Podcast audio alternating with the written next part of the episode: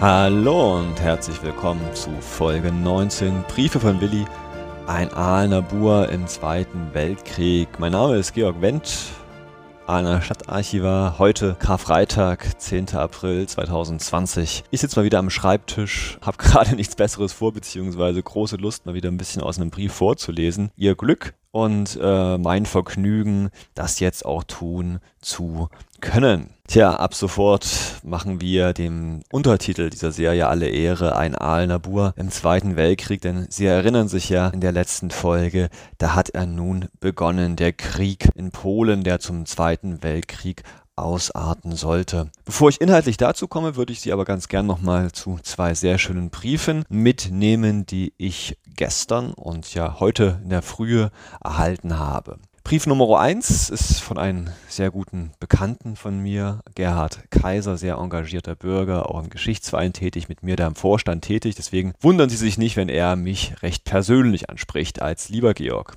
Soeben hörte ich mir das Podcast 12 aus dem Zug von Schwäbisch Gemünd nach Aalen an. Interessant, wie doch in dem jungen Willi ständig die Erwartung und Begeisterung wächst. Was kommt auf mich zu. Ja, erstmal ein großes Sorry für die Qualität dieses Podcastes. Ich war so ein bisschen unter Druck an dem Tag zu produzieren, ähm, damit ich sie weiterhin beliefern kann. Ich hoffe, naja, es war eher charmant als nervig, dass da im Hintergrund sie genau wussten, an welchem Ort ich gerade angekommen bin. Gerhard Kaiser schreibt weiter, so habe ich die Briefe meines Vaters her hervorgeholt. Allerdings ist für mich seine schwungvolle Schrift schwer lesbar.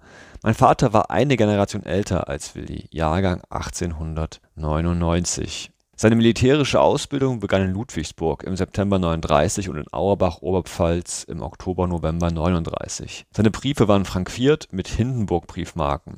Erst spätere Briefe waren ohne Marken mit Feldpoststempeln versehen. Dies fiel mir auf, als Willi Briefmarken benötigte. Sind die Umschläge von Willis Brief noch erhalten? Nur bei den Postkarten tatsächlich, die Umschläge leider nicht mehr. Die wurden offensichtlich entfernt, wir haben dann die Briefe nur in ausgewickelter Form erhalten. Leider musste ich heute feststellen, dass die Podcasts 0 bis 11 nicht mehr erscheinen. Um manche Sequenzen nochmal zu hören, war mir nützlich, dass alle noch vorhanden waren. Ist dies so gewollt? Ich freue mich auf die nächsten Podcasts. Weiter so. Ich wünsche dir ein frohes Osterfest und bleibe gesund. Gerhard. Ja, äh, noch zur technischen Seite. Sie haben es vielleicht schon festgestellt. Ich habe die Webseite ein bisschen umgestellt. Die aktuelle Folge ist ab sofort nur noch als Embedded Link, also als so einen Player zu sehen und es ist immer die aktuelle Folge. Die älteren Folgen finden Sie aber ganz problemlos unter EncoreFM Georg-Wendt. Der steht aber auch alles auf der Seite www.ahlen.de-willi beschrieben, wie das geht. Zur Not, wie gesagt, oder wenn Sie es unterwegs hören wollen, Sie können es inzwischen auch mit den meisten Podcast-Catchern empfangen. Ja, der zweite Brief, über den ich gerne sprechen möchte, äh, stammt von Claudia Theis und diesmal geht es in den hohen Norden, nämlich nach Lübeck. Ich lese vor. Moin, Herr Wendt. Ich grüße Sie herzlich aus dem wunderschönen Lübeck in Schleswig-Holstein. Gebürtig komme ich aber aus Aalen. Zuallererst möchte ich mich bei Ihnen und allen anderen bedanken, dass Sie dieses Format hier möglich machen. Weiter erzählt sie, dass Frau Mechthild Theis aus Aalen, die ich hier auch schon mal zitiert habe, ihre Tante ist und sie darüber über diese Briefe von Willi informiert hat. Meiner Tante und der Generation meines Vaters habe ich das geschichtliche und politische Interesse zu verdanken. Im Gegensatz zu vielen anderen Familien wurde bei uns über den Krieg und das Erlebte gesprochen. Wir wuchsen mit diesem Thema auf, was mich auch ganz deutlich in der politischen Meinung geprägt hat. Ich sehe diese offenen Gespräche nicht als selbstverständlich und möchte auf diesem Weg auch allen anderen danken, die sich während oder nach dem Krieg klar gegen die Nazis positionierten oder sogar im Widerstand tätig waren. Und ebenfalls den Menschen, die ihre Erinnerung geteilt und nicht geschwiegen haben. Nur wenn erinnert wird, können die nächsten Generationen daraus lernen, um in Zukunft so etwas nicht mehr zuzulassen. Ich zähle mich zu dieser Generation mit meinen 26 Jahren. Weiterhin werde ich Ihren Podcast in den Social Media teilen und verbreiten. Ich höre Ihnen gerne zu und hoffe, dass auch andere Städte mit anderen Geschichten sich Ihnen anschließen. Das Thema ist immer noch hochaktuell. Ich freue mich von Ihnen zu hören und wünsche Ihnen eine gesunde Zeit. Herzliche Grüße, Claudia Theis. Ja, ganz herzliche Grüße in den hohen Norden zurück und auch danke für Ihre offenen und klaren Worte, die ich zu 100 Prozent teile.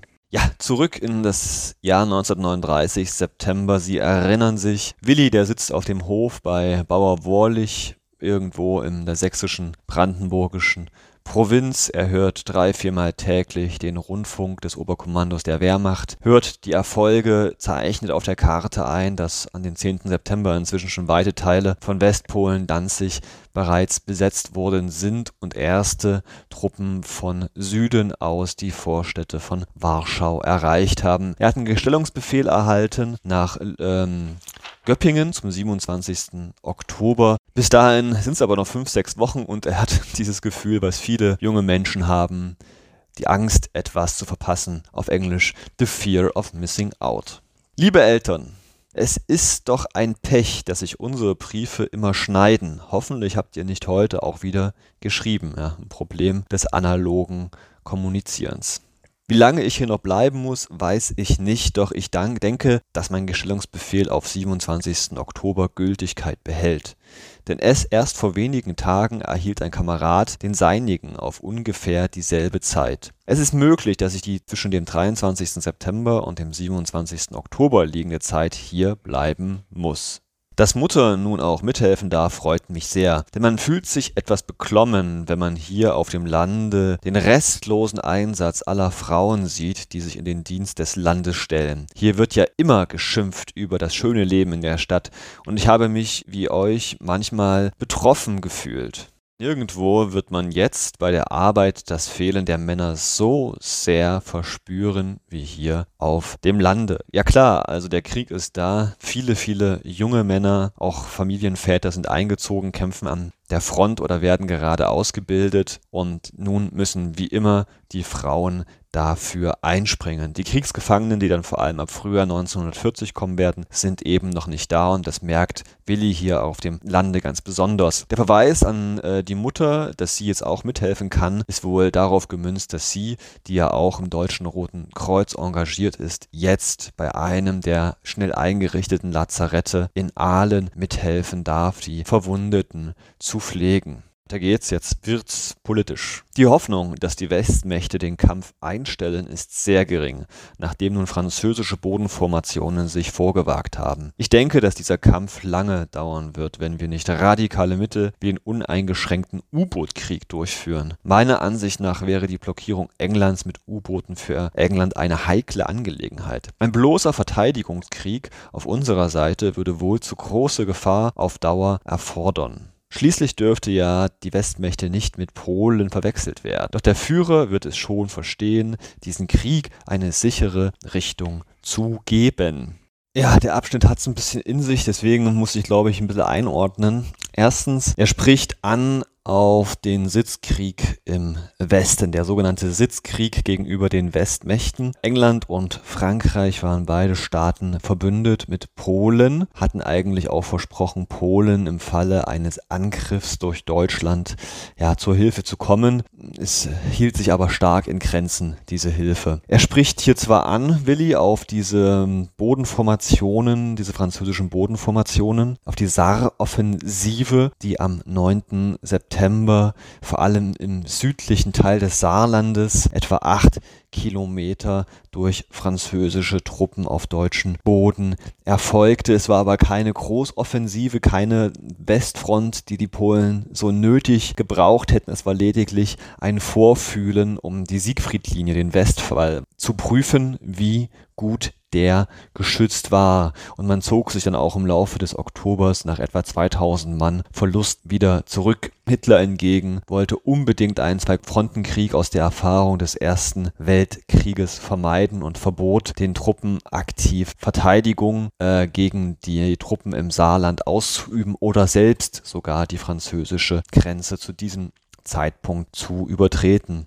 Das zweite, was Willi erwähnt, ist der uneingeschränkte U-Boot-Krieg, den er für notwendig ansieht. Kurze Einordnung. U-Boote, eine Kriegstechnik des Ersten Weltkrieges, wurde auch von, der Deutsch, von den deutschen Seestreitkräften im Zweiten Weltkrieg verwendet. Etwa 20 an der Zahl waren im September 1939 rund um England, rund um Frankreich im Atlantik, in der Nordsee positioniert. Sie hatten die Aufgabe, englische Kriegsschiffe beziehungsweise Frachter, englische oder französische Frachter zu überfallen, um die Versorgungslage der Westmächte empfindlich zu schwächen. Das war das Ziel. Tatsächlich aber, und darauf, ich glaube, spielt auch Willi so ein bisschen an, geht es vor allem um die Versenkung der Athenia. Es handelte sich um ein britisches Schiff, was am 1. September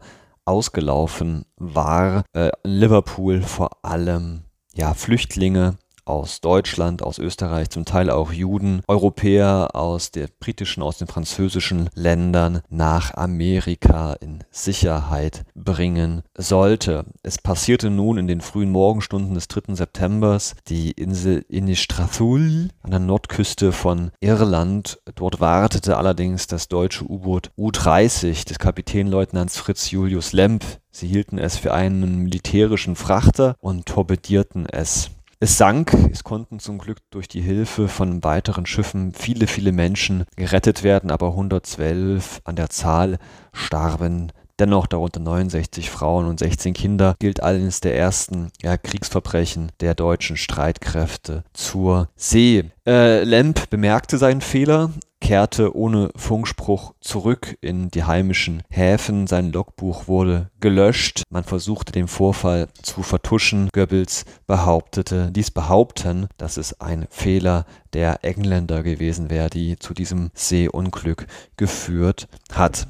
Umso mehr erstaunt es doch und erschreckt es auch, dass Willi hier nicht nur einen uneingeschränkten Seekrieg, U-Boot-Krieg äh, fordert, er fordert eben auch, dass Deutschland selbst, dass das Deutsche Reich aktiv werden muss, will einen Angriffskrieg gegen die Westmächte, da man ansonsten, so seiner Meinung, diesen Krieg nicht gewinnen könne. Doch der Führer wird es schon verstehen, diesen Krieg nun sichere Richtung zu geben. Ja, Früher im Ersten Weltkrieg war es das Gottvertrauen, nun ersetzt durch das Vertrauen zu Adolf Hitler. Willi schreibt weiter, Hoffentlich habt ihr die Großeltern bald bei euch, denn es ist doch ein schwerer Schlag für die alten Leute, wenn sie ihre Heimat verlassen müssen. Er spricht an auf die Rückwanderbewegung im September, Oktober 1939, eine Maßnahme der Reichsregierung, die Zivilbevölkerung aus den grenznahen Gebieten zu Frankreich in weiter zurückliegenden Territorien des Reichs unterzubringen. Der Kreis Aalen hatte sich dabei verpflichtet, 832 Rückwanderer aus Rastatt bei sich aufzunehmen. Das erfolgte normalerweise planhaft über das Landratsamt. In Aalen selbst wurde vor allem die Altstadt und die östlichen Stadtgebiete ausgewählt und ja, Wohnraum wurde requiriert. Wo ist in welcher Wohnung wie viel Platz und entsprechend wurden dort dann die Rückwanderer aus dem Kreis Rastatt nahe des Westwalds zwangsaufgenommen. Ja, im Fall aber eben der Familie von Willi, aufgrund ihrer eigenen Verwandtschaft, schien es dann auch möglich zu sein, hier auf privater Ebene die Eltern aus Dinglingen, wie gesagt, sie erinnern sich acht Kilometer vom Rhein entfernt, bei sich aufzunehmen. Ja, das blieb ungefähr bis Anfang November, dann kehrten die meisten Rückwanderer zurück als äh, an, ihre, an ihre eigene Heimat, als klar gewesen ist, dass die Franzosen offensichtlich sich nicht über den Rhein trauen würden. Wenn man sich fragt, wie die Flüchtlinge in Aalen aufgenommen worden sind, dann kann ich durchaus sagen, dass es äh, Missstimmung gab bei vielen, vielen Menschen, denn die großzügigen, neueren Häuser im Westen der Stadt wurden ausgerechnet eben nicht freigegeben für die Flüchtlinge, sondern die kleinen, beengten Häuschen in der Innenstadt und die Arbeiterwohnungen in den östlichen Bereichen Hirschbach und so weiter und so fort. Landrat Engel meldete ans Rathaus, es herrsche eine gewisse gewisse Missstimmung, da in der Hauptsache die Innenstadt mit ihren kleinen und engen Verhältnissen zur Belegung vorgesehen sei, während in den Außenbezirken mit ihren größtenteils neuen Häusern viel günstigere Möglichkeiten der Unterbringung nicht ausgenützt werden. Das Rathaus verteidigte sich, dass die Weststadt vor allem für Wehrmachtangelegenheiten zu schützen sei. Tatsächlich ist aber auch durchaus anzunehmen, dass hier die gut betuchten Bürger sich die Flüchtlinge aus dem Westen vom Leib halten wollten. Ja, so viel zum Thema Volksgemeinschaft. Nochmal zum Brief von Willi. In Kölser gibt es nichts Neues. Gegenwärtig bin ich beim Pflügen. Heute Abend mache ich zum ersten Mal, seit ich hier bin, äh, einen Gang ins Kino, um mir den Film vom Westwall anzusehen. Ja, es handelte sich dabei um einen Dokumentarfilm, einen Propagandafilm, der den Menschen in Deutschland ja eine gewisse Sicherheit geben sollte, dass die Franzosen unmöglich die westliche Grenze würden überqueren können. Weiter zu Willi. Mir geht es gut, da mein Bauer teilweise Selbstversorger ist, bekomme ich noch dieselbe Menge Essen. Ja, da geht es jetzt darum, dass natürlich in Deutschland nach Kriegsbeginn das Essen rationiert wurde. Es gab Marken, mit denen bestimmte Lebensmittel nur noch in begrenztem Maße erhältlich gewesen sind. Schlimmer als nur ein oder zwei Packungen Klopapier kaufen zu können. Gegenwärtig machen wir Pflaumen ab, dann gibt's immer prima Kuchen. Die Leute hier backen auf jeden Sonntag ein paar Kuchen. Der reicht dann immer bis zur Mitte der nächsten Woche. Mein Vater kommt auch von einem Bauernhof in der Gegend und da war es durchaus üblich, dass man auch den harten Kuchen noch am Donnerstag oder Freitag gegessen hat, indem man ihn zum Beispiel in den Kakao oder in den Kaffee getunkt hat. Nun will ich aber euch den Mund damit nicht wässrig machen. Klar, in Aalen gibt's das eben nicht mehr. Ich stehe mal wieder am Ende meiner, äh, meiner Weisheiten. Seid zum Schluss noch herzlich gegrüßt von eurem Willi.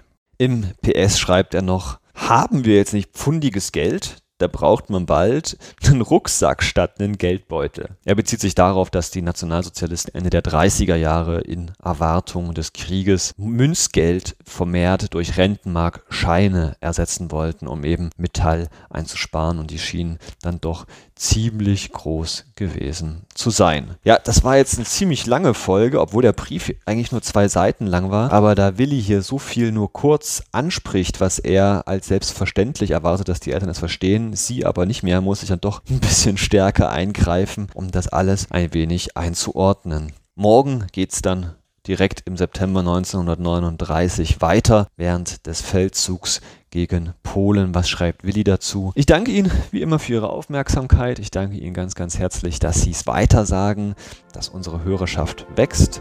Ja, bleiben Sie gesund, genießen Sie das hoffentlich immer noch sonnige Wetter. Ihr Georg Wendt. Tschüss und auf Wiederhören.